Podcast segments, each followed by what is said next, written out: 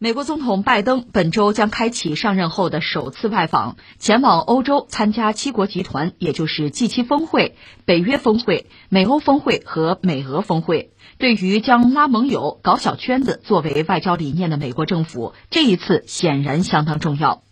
拜登六号发表署名文章，阐述此行团结民主国家、遏制所谓的新时代威胁、展现美国领导力的意图。美国财长耶伦努力推动 G7 在峰会前达成一项支持拜登提议的全球税收框架协议，也被认为充满烘托政治气氛的用意。在拜登的文章中，中国和俄罗斯是点名要应对的国家，其中中国被提到三次。费了如此多的心思，美国能如愿吗？根据美欧媒体的分析，欧洲的顾虑并不比拜登的信心少。拜登要出行啊，这一把很忙，嗯，大概你看他的行程啊，他去英国，因为有个 G 七的峰会是在英国，他九号出发，十号到伦敦，那到伦敦肯定要见地主吧？地主俩人嘛，一个就是英国的首相约翰逊，另外还有英国的女王，你怎么要拜一下吧？然后十一号到十三号在英格兰康沃尔，那是 G 七，就是全球七大工业国那个峰会，这是他这次出访的最主要的这个行程设置之一吧。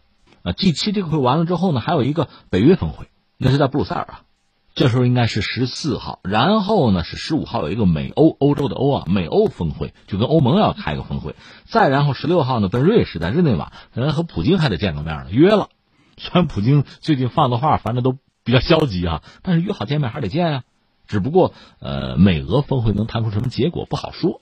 而在这之前这一系列的，你看这个 G 七啊、美欧峰会啊、另外北约峰会啊，其实虽然你看着热闹吧，见面的那些面孔吧，其实就那拨人，他的内核还是夸大西洋，就是美国和欧洲。而估计拜登所讲的话呢，也会大同小异，顶多侧重点有所不同。但是要说念叨的事儿，也就是那些。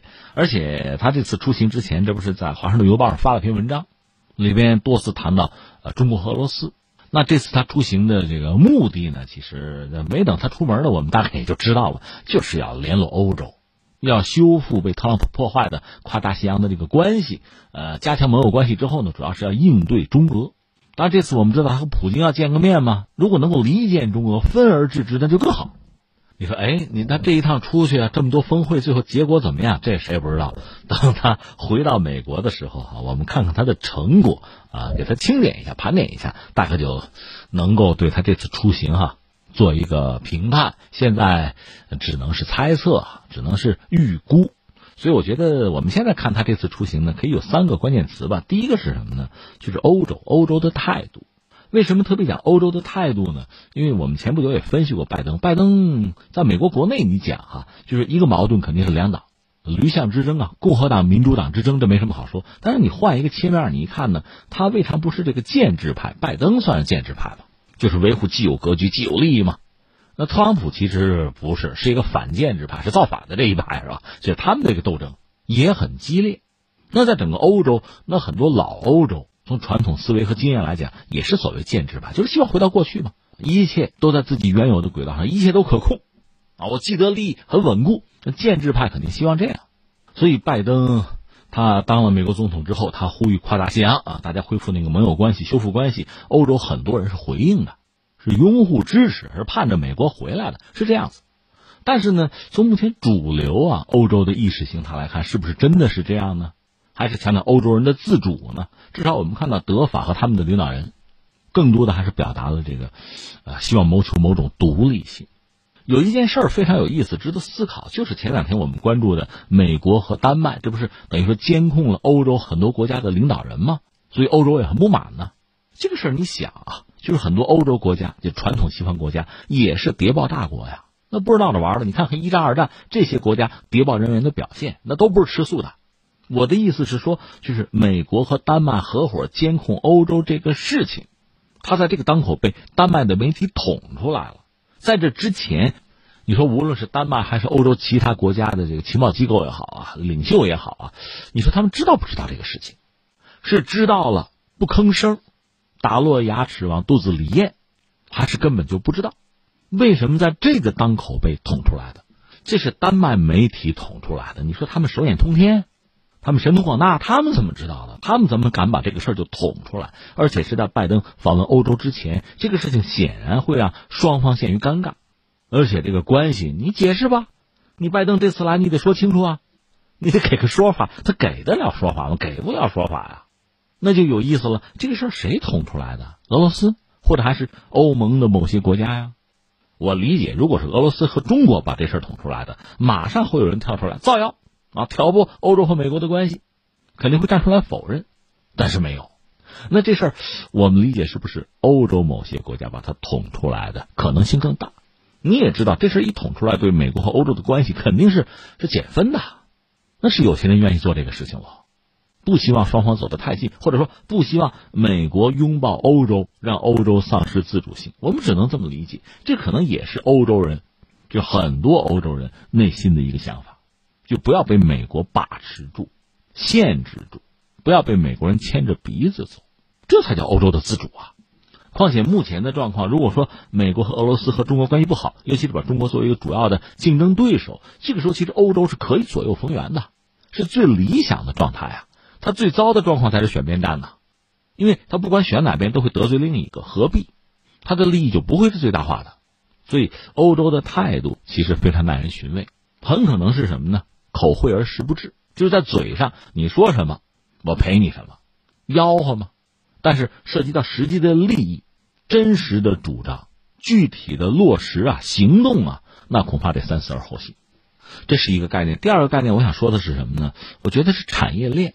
这个产业链呢，特别值得聊一句是什么呢？就现在美国拿中国作为一个最主要的竞争对手，你看那个处处这个挑衅啊、打压呀。但是我们也知道，中美之间的经贸联系是非常密切的。呃，早先有人不是说吗？经贸关系是中美之间的所谓压舱石。就认为双方如果经贸联系非常紧密，那关系它差不到哪儿去，脱不了钩。但是现在看到呢，就是特朗普开始就想办法强行脱钩，加关税啊，甚至我们也看到，对于美国的某些政客来讲，经济上的这个算计啊、利益啊，已经不是最重要的，政治上的态度更重要。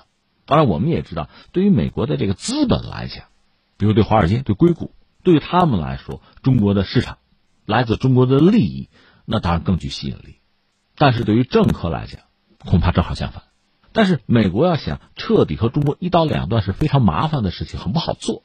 我们知道，就是疫情期间中美之间的这个贸易，中国顺差更大了，就是美国买中国的东西更多了，这是没有办法的事情。坦率讲，但凡能不买，他早不买了，他没办法，没得选嘛。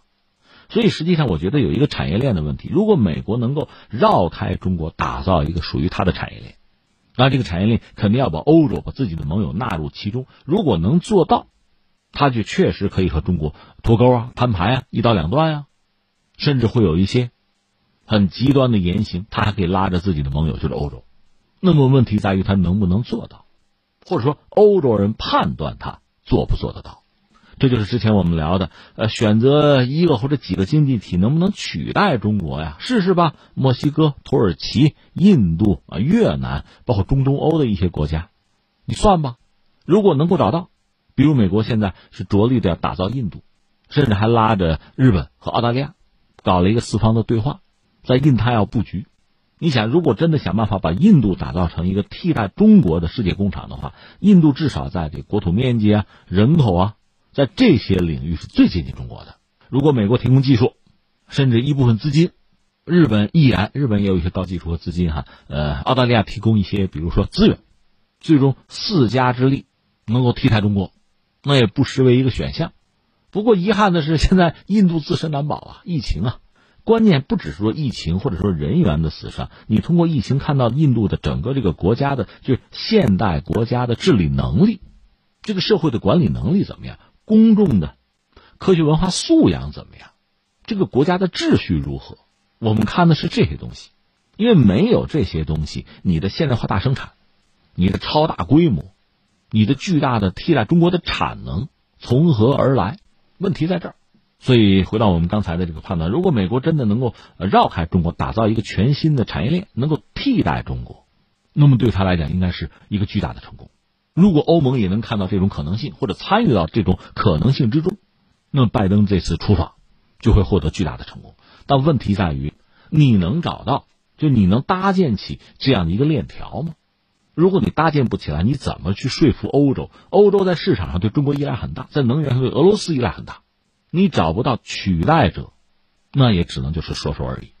涉及到利益，大家也没有办法彻底的视而不见呀。更何况在欧洲内部，就包括针对中国的态度啊和中国的距离呀，其实这些成员国之间应该是有所不同，甚至在一国内部，就对待中国的态度和中国的距离不同的。政治势力也有不同的选择，所以最终我们看到的局面很可能是什么呢？涉及到对华的一些姿态上，大家喊一喊口号，这比较容易达成一致。但是真到具体的操作上，那恐怕就会各有各的考量，各有各的难处。甚至我们就说欧盟内部吧，二十七国，英国不算了啊，这里边呢，中东欧国家还曾经有一个十七加一，波兰牵头吧，和中国。有比较紧密的关系。后来立陶宛不是退出了吗？现在说十六加一了吧？但它依然还存在。而立陶宛不是说一句话，说这个状况那就很容易促成欧盟的分裂啊。其实你要说到欧盟的分裂，前不久西班牙不也嚷嚷一句话吗？这个中欧之间那个投资协定，那个对欧洲是有利的。如果真是有人阻碍的话，那我就拉上法国和德国，我们单独跟中国谈嘛，绕开欧盟得了。